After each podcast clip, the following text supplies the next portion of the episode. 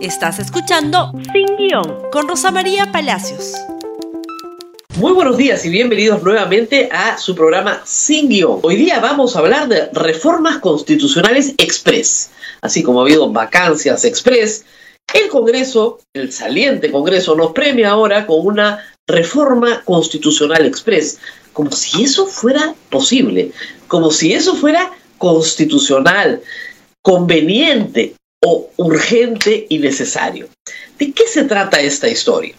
Ayer en la Comisión de Constitución se aprobó un proyecto de ley para crear de la nada una legislatura ordinaria. ¿Por qué tiene tanto interés el Congreso en crear una legislatura ordinaria? Primero, vamos a explicar qué cosa es una legislatura ordinaria. El Congreso de la República entra en sesión anual el 27 de julio de cada año. ¿Ok?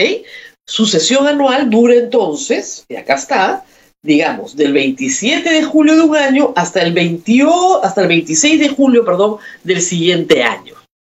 Los años para el Congreso no empiezan el 1 de enero, empiezan el 27 de julio y terminan el 26 de julio del año siguiente. ¿Por qué? Porque el Congreso electo se instala, ¿no es cierto?, cuando empieza su mandato el 28 de julio. Muy bien. Entonces, si ese es el periodo anual, ¿qué cosa es una sesión ordinaria o un periodo de sesiones ordinarios? Muy bien. Dice, esto es el reglamento del Congreso, que esto tiene rango de ley. Muy bien, dice así. Artículo 49. Dentro del periodo anual de sesiones, habrá dos periodos ordinarios de sesiones o legislaturas. A. El primero se inicia el 27 de julio, termina el 15 de diciembre. El segundo se inicia el primero de marzo y termina el 16 de junio. Se puede, perdón, 15 de junio. ¿Se pueden alargar? Se pueden alargar si así lo considera conveniente el presidente del Congreso. Muy bien. Entonces, está clarísimo en la norma, ¿no es cierto? No hay ninguna confusión. 27 de julio, perfecto, 15 de diciembre. Primero de marzo, muy bien, y 15 de junio. Duda ninguna. ¿Qué dice la Constitución sobre cómo se reforma la Constitución? Artículo 206, el que tanto mencionamos en estos días. Dice lo siguiente, esta es la Constitución, más arriba que la ley, ¿no es cierto? Arriba la Constitución, debajo la ley, reglamento del Congreso tiene rango de ley. Es confuso, se llama reglamento, pero tiene rango de ley. Pero así somos los abogados. Muy bien.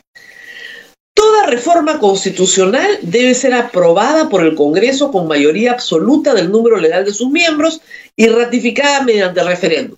Primera vía. Segunda vía. Puede omitirse el referéndum cuando el acuerdo del Congreso se obtiene en dos legislaturas ordinarias sucesivas con una votación favorable en cada caso superior a dos tercios del número legal de congresistas dos legislaturas ordinarias sucesivas. A este Congreso le faltan 50 días para irse. Y como ya no hay dos legislaturas ordinarias sucesivas, han decidido inventarse una para poder cumplir con el artículo 206 y reformar la Constitución. O sea, ¿se lo pueden creer? Como no hay tiempo, porque faltan 50 días para que se vayan, la legislatura ordinaria termina el 15 de junio y luego entra ya las juntas preparatorias del nuevo Congreso, etcétera. Han decidido inventarse de aquí a unas pocas semanas una legislatura más ordinaria, no extraordinaria, porque hay sesión extraordinaria cuando lo convocan de cierta manera, que está en la Constitución también, no, ordinaria para cumplir con el 206, que dice ordinaria, y poder reformar la Constitución. ¿Qué es lo que busca el 206? Que las reformas constitucionales tengan consenso mayoritario del Congreso, por eso pide dos tercios, hoy son 87 votos, y que tengan un tiempo de reposo, de debate, de meditación. Es decir, lo discutimos y lo aprobamos en la primera legislatura ordinaria y en la sucesiva, en la que sigue, lo volvemos a discutir. ¿Para qué? Para que en ese tiempo de meditación y reposo pensemos bien si estamos haciendo un mamarracho o no. Acuérdense ustedes lo que pasó con la inmunidad parlamentaria.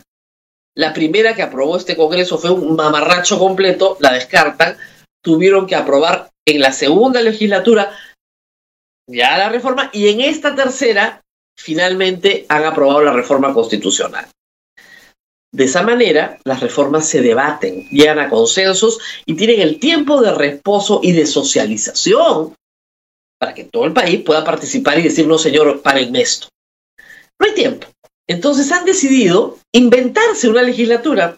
Entonces, una quincena es una nueva legislatura ordinaria, modificando el reglamento del Congreso para este fin.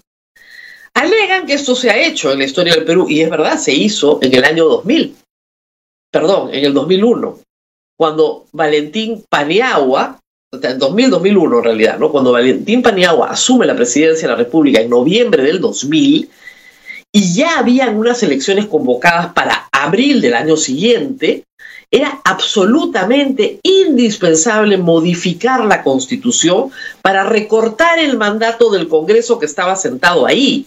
Y no había tiempo, porque ya entraba la siguiente elección. Y había también que derogar la reelección presidencial. Por eso se hizo, por una circunstancia democrática extraordinaria que necesitaba de una legislatura extraordinaria para poder modificar la constitución y recortar el mandato, decisión política, de los que estaban sentados ahí, que habían sido elegidos en una elección fraudulenta. Esa no es la situación hoy día, ni remotamente. ¿Por qué están tan apuraditos? Porque quieren modificar la constitución para crear un Senado en el cual los actuales congresistas puedan ser elegidos. Como se les prohíbe la reelección parlamentaria por el referéndum que tuvimos en diciembre del año 2018, en esta oportunidad han decidido que su puerta grande de regreso al Congreso que no quieren abandonar es el Senado. La bicameralidad fue votada en contra también en diciembre del 2018. Y yo no discuto que ya pasaron dos años, no discuto que es una reforma necesaria para el país. También podemos discutir si la reelección parlamentaria en realidad no es una idea que debería revisarse, de acuerdo, pero no así. Y de paso, y de paso, extra bonus, modificar la cuestión de confianza para que quien entre no las pueda en la práctica hacer. No las desaparecen, pero la modifican para que en la práctica no la puedan hacer. Con lo cual, alteras todo el régimen de balance de poderes sin una reforma seria, meditada, necesaria, que pueda hacer el Congreso que acaba de ser elegido, no este, que es causante hasta ahora de tres leyes declaradas inconstitucionales por el Tribunal Constitucional, tres en camino, o sea, pueden terminar con seis leyes inconstitucionales, más una vacancia de tres y un golpe de Estado. ¿Es este el Congreso que va a modificar en aspectos sustanciales como la bicameralidad?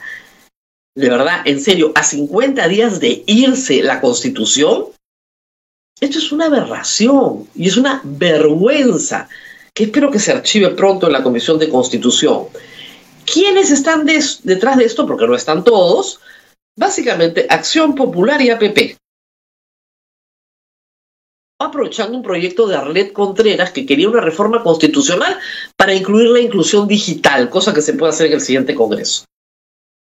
¿Quiénes se han abstenido? El Partido Morado, FREPAP. En contra, obviamente, Fuerza Popular, que está con un paso expectante, ¿no? Pero Acción Popular, APP, Podemos y UPP, los compañeros del golpe, de nuevo detrás de reformas constitucionales express. Es impresionante, uno diría que ya escarmentaron, ¿no? Que un 9 de noviembre era más que suficiente para el país. No, no escarmientan, no aprenden. Han sido golpeados en estas elecciones. Los cuatro partidos quedan con bancadas disminuidas respecto a las que tienen hoy. Entonces quieren hacer sus triquiñuelas antes de irse. ¿Para qué? Para regresar. ¿Cuándo? Tan temprano como el próximo año, que hay elecciones municipales, regionales, y obviamente van a querer que ahí se vote un nuevo Senado. Un nuevo Senado que les permita regresar a los que actualmente son congresistas. Increíble, esa es su despedida a 50 días de irse cuando el Jurado Nacional de Elecciones está terminando ya, cerrando el escrutinio parlamentario próximo, en las próximas semanas, a proclamar a los ganadores del Parlamento Nacional. Increíble. Pero hay que contarlo, porque claro, estamos tan abocados a la campaña de segunda vuelta que nos olvidamos que hay un Congreso que es capaz de hacer estas barbaridades. Nos tenemos que despedir, no se olviden de compartir este programa en Facebook, Twitter, Instagram y YouTube. Y ojalá que lo vean los congresistas también, para que se dejen de hacer tonterías. Nos vemos el día de mañana. Gracias por escuchar Sin Guión con Rosa María Palacios. Suscríbete para que disfrutes más contenidos.